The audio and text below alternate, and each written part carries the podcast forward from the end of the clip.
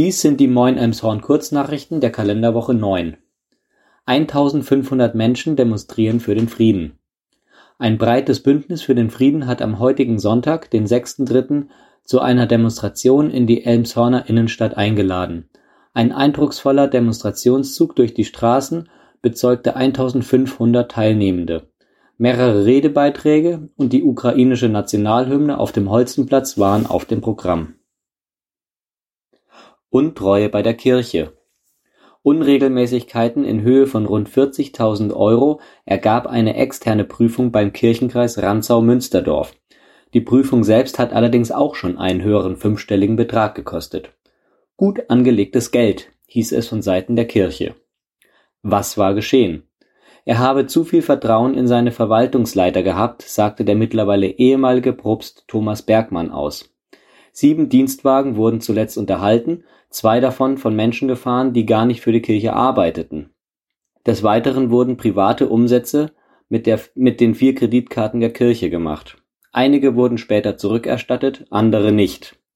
Die Beschuldigten haben signalisiert, den entstandenen Schaden zurückzuzahlen, sodass der aktuelle Propst Thielko Stadtland zum Ergebnis kommt, dass kein finanzieller Schaden für die Kirche mehr bestünde. Allerdings muss die Kirche noch Steuern für die unrechtmäßige private Dienstwagennutzung nachbezahlen. War es Notwehr? 14. August 2021. Ein toter 36-Jähriger zwischen Holstenplatz und Holstenstraße. Ein 19-Jähriger wurde vorläufig festgenommen, dann aber wieder freigelassen. Notwehr, meint die Staatsanwaltschaft in Itzehoe. Die Familie des Toten will aber ein Verfahren vor Gericht. Ob es dies geben wird, darüber entscheidet jetzt der Generalstaatsanwalt. Viele Knöllchen. Seit Januar gibt es nun das Parkraumkonzept in Elmshorn. Die ersten zwei Wochen wurde durch das Ordnungsamt nur verwarnt und dennoch kamen in sechs Wochen knapp 3000 Verstöße zusammen. Rund 1300 auf dem Buttermarkt und dem Parkhaus am Steindampark und 1600 in den anderen Bereichen.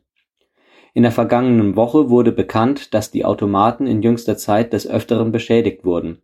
So berichteten die Emshorner Nachrichten über zugeklebte Münzschlitze mit Botschaften gegen die angebliche Abzocke von Autofahrern. Weihnachtsbeleuchtung 2022 Es ist zwar noch ein bisschen hin, aber in der Königstraße hängen derzeit zwei Muster der zukünftigen Weihnachtsbeleuchtung. Die dritte Option ist die Überarbeitung der alten am kommenden Dienstag, den 8.3., kommt die Pakt-Eigentümergemeinschaft der Anlieger zusammen und stimmt ab. Wir werden wieder berichten. Bücherei ohne QR-Code Der Büchereibesuch ist jetzt nach der neuen Verordnung wieder ohne Impfausweis möglich. Es bleibt aber bei der Maskenpflicht innerhalb des Gebäudes. Eigentümer werden gesucht bei einer Zwangsräumung wurden sieben Fahrräder gefunden. Der 27-jährige ehemalige Mieter der Wohnung räumte ein, die Räder gestohlen zu haben. Ein Bild mit den Rädern ist in der Pressemitteilung der Polizei zu sehen. Zu finden über den Link hier in den Show Notes. Durchgerosteter LKW.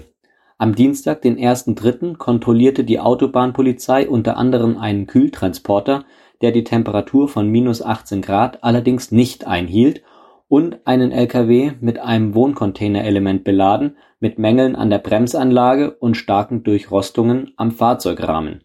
Das Fahrzeug durfte nicht weiterfahren und die Ladung wurde am Mittwoch umgeladen.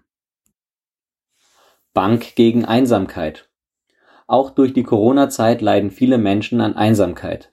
Jetzt gibt es ein neues Angebot in der Königstraße. Erstmal einmal wöchentlich, bei guter Resonanz auch öfter, kann man sich auf eine Begegnungsbank setzen. Ein Plakat lädt zu einem offenen Ohr ein. Die Aktion wurde gestartet vom Willkommensteam Brücke und Kirche. Soweit die Kurznachrichten. Gelesen von Christoph Offermann, Redaktion Peter Horst. Wir wünschen euch einen guten Start in die neue Woche